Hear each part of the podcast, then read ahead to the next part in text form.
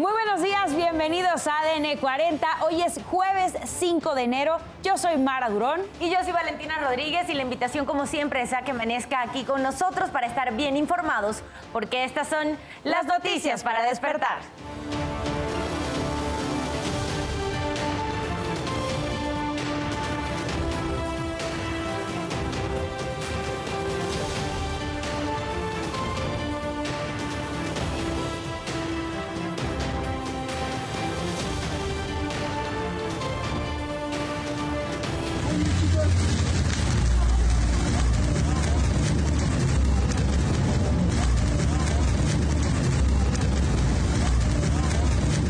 El municipio de Cadereyta, Querétaro, procederá legalmente contra los responsables del incendio que consumió el árbol navideño ubicado en el atrio de la parroquia de San Pedro y San Pablo. Muere Ernesto Piñón de la Cruz, alias El Neto, líder del grupo criminal Los Mejicles. Fue abatido la madrugada de este jueves durante un operativo en calles de Ciudad Juárez, Chihuahua. Fueron nueve miembros del cártel Jalisco Nueva Generación los responsables de la desaparición del coronel José Isidro Quirimaldo Muñoz, así lo informaron las autoridades. Detienen a otro presunto implicado en la muerte de los hermanos Tirado y su tío. Con él van seis detenidos. Despiden con honores a los 10 custodios que murieron en el motín del Cerezo número 3 de Ciudad Juárez, Chihuahua. Ya se encuentran en las criptas de la Basílica de San Pedro los restos del Papa emérito Benedicto XVI. Y en la buena del día les mostraremos cómo las redes sociales ayudaron al negocio de tacos de don Artemio, un abuelito de 62 años que vive en Chiapas.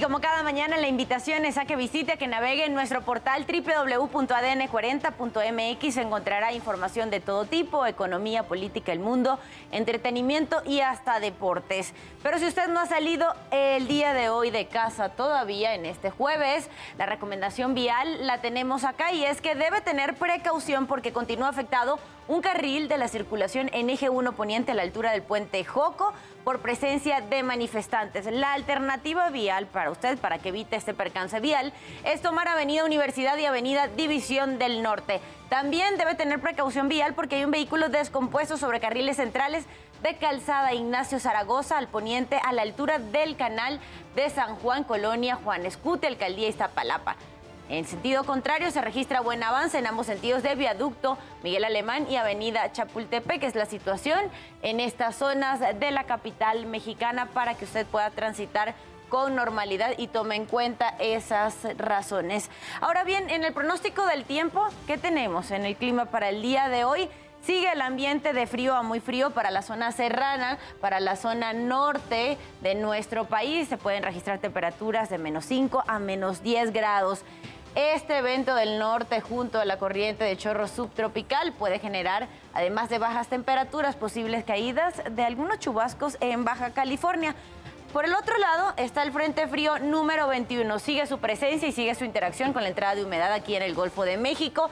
Se generarán posibles lluvias en Tamaulipas, en las costas de Tamaulipas y de Veracruz. Tenemos un canal de baja presión aquí en el sureste mexicano. Sin embargo, si usted se encuentra vacacionando en la península de Yucatán, puede estar tranquilo, no se van a registrar lluvias. Hay buen estado del tiempo, caluroso para que usted lo tome en cuenta y disfrute del buen clima.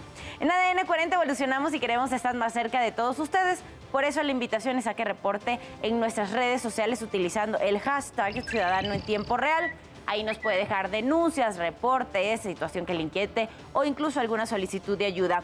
En redes sociales, de hecho, nos denunciaron esta megafuga de agua en Camino Real a Toluca y alta tensión. Mi compañera Sara Uribe estará leyendo sus comentarios en vivo a las 12 del mediodía en México en tiempo real. Nos vamos ahora contigo, Isidro Corro, que pasó la madrugada de este jueves. Adelante, muy buenos días.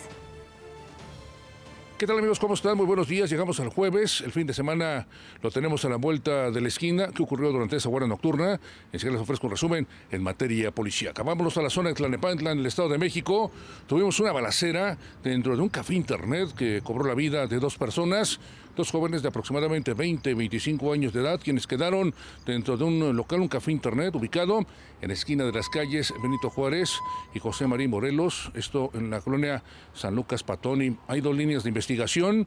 La primera que se trató de un ajuste de cuentas, la segunda un posible robo. Lo cierto es que llegó la policía municipal, hizo un operativo, pero no pudo detener a los presuntos responsables. En más información y luego de una persecución muy al estilo de seres policíacas, las autoridades detuvieron a tres integrantes de una banda robacoches que se robaron dos camionetas de una pensión ubicada en la colonia de Doctores. Luego de una persecución que duró cerca de 40 minutos, los ubicaron en esquina de las calles Fernando Milpa y Centenario, en la colonia Gabriel Hernández. Los tres y las dos camionetas quedaron a disposición del Ministerio Público, la 50 agencia investigadora. Amigos, reporte que tenemos esta mañana. Isidro, muchas gracias por la información. Ya son las 5 de la mañana con 36 minutos. Aquí le presentamos nuestro resumen de noticias. Un automóvil cayó de seis metros y medio de altura cuando circulaba por un puente en Nueva Jersey, en Estados Unidos. Golpeó a otros dos vehículos y casi le pega a una casa. Minutos antes, la policía respondió a un reporte de robo, por lo que se inició una persecución en la que el conductor perdió el control. El sospechoso trató de huir, pero lo detuvieron junto a su acompañante. Solo se reportaron daños materiales.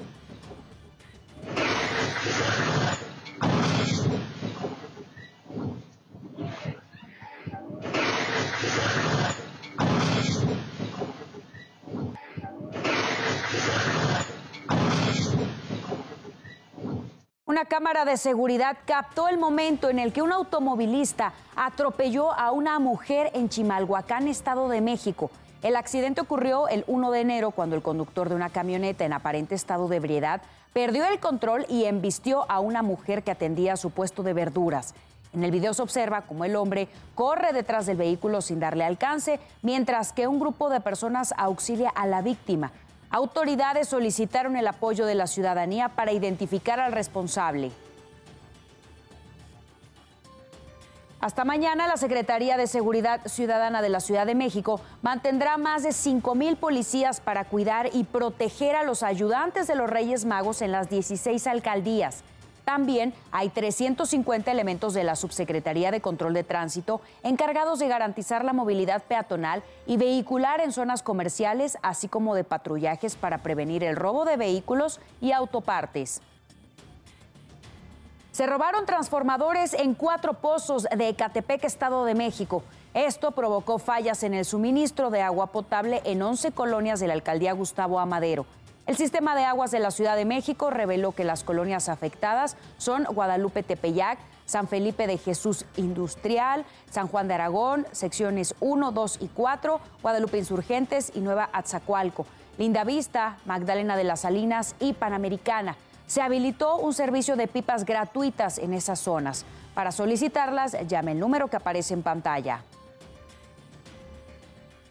5.38 minutos de la mañana pasamos a asuntos de urbe sobre el comunicado que circuló en redes sociales donde supuestamente el Ministerio Público resolvió que la ministra Yasmina Esquivel era víctima de plagio. El vocero de la Fiscalía de la Ciudad de México, Ulises Lara López, mencionó que es falso. También dijo que se filtró la carpeta de investigación.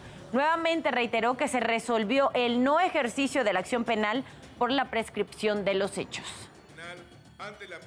El Ministerio Público solicitará la vinculación a proceso en contra de Arturo N. y Gustavo N. por espionaje. La Fiscalía de la capital detalló que estos sujetos están señalados de escuchar llamadas, intervenirlas, así como de mensajes y correos electrónicos en contra de políticos de oposición y periodistas en la administración pasada. Con estos dos aseguramientos suman seis detenidos. Y hay un detenido más por la muerte de los hermanos Tirado y su tío, ocurrido en la colonia Roma Norte el pasado 18 de diciembre. La Fiscalía de la Ciudad de México señaló que se trata de José de Jesús N., a quien arrestaron en la colonia El Sifón en Iztapalapa y le decomisaron droga y cartuchos de arma de fuego. Con este caso, suman seis los detenidos. El curso de las investigaciones así como los trabajos de inteligencia llevados a cabo por los detectives de la PDI, permitieron conocer que Azuer N., posible autor intelectual y material de los hechos, estableció comunicación con José de Jesús N., quien probablemente también tuvo participación material en el homicidio de las víctimas. También detuvieron a dos integrantes de una célula de la Unión Tepito en la colonia Morelos de la Ciudad de México. Se trata de Víctor Hugo y Eddie Giovanni. Se encontraban a bordo de un vehículo cuando policías les marcaron el alto, pero escaparon. Al darles alcance, les decomisaron nueve paquetes con droga, diversas bolsas de marihuana, 124 dosis que contenían la misma droga, efectivo y un automóvil.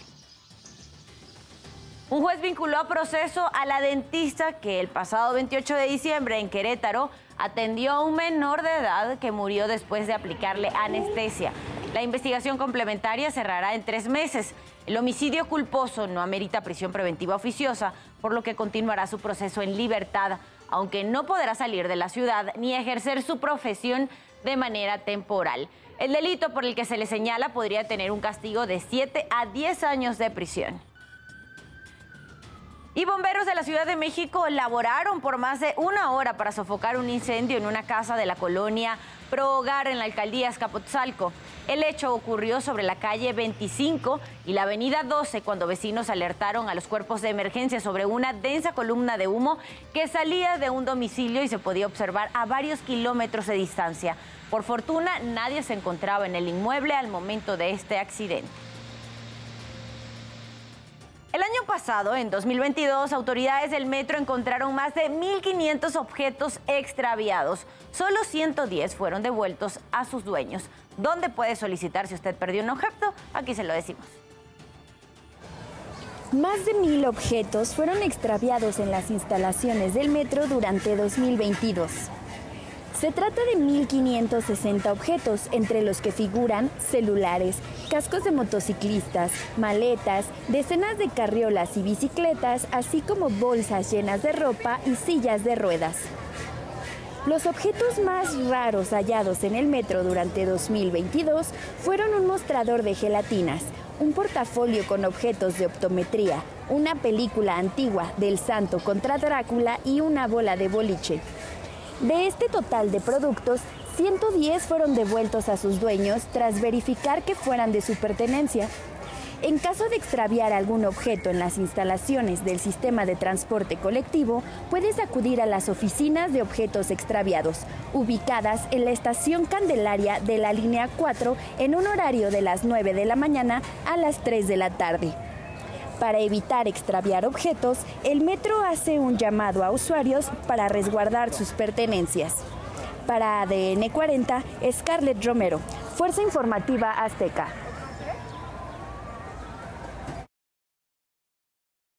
Cinco de la mañana con 43 minutos, pasamos a temas internacionales.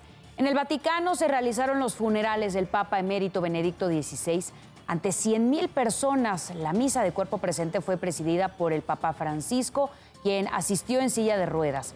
Al concluir, el féretro del Papa emérito se detuvo un momento frente al Papa Francisco, quien colocó su mano derecha para orar por su eterno descanso. El acto religioso dura aproximadamente dos horas. En 200 años, esta fue la primera misa de Requiem por un Papa muerto que fue conducida por un Papa vivo frente a la Basílica de San Pedro. El presidente de Estados Unidos, Joe Biden, tiene la intención de visitar la frontera con México. El mandatario dijo que hablará hoy sobre la situación en la frontera. Visitará la Ciudad de México a partir del 9 de enero para una visita de dos días, donde se reunirá con el presidente Andrés Manuel López Obrador y el primer ministro de Canadá, Justin Trudeau.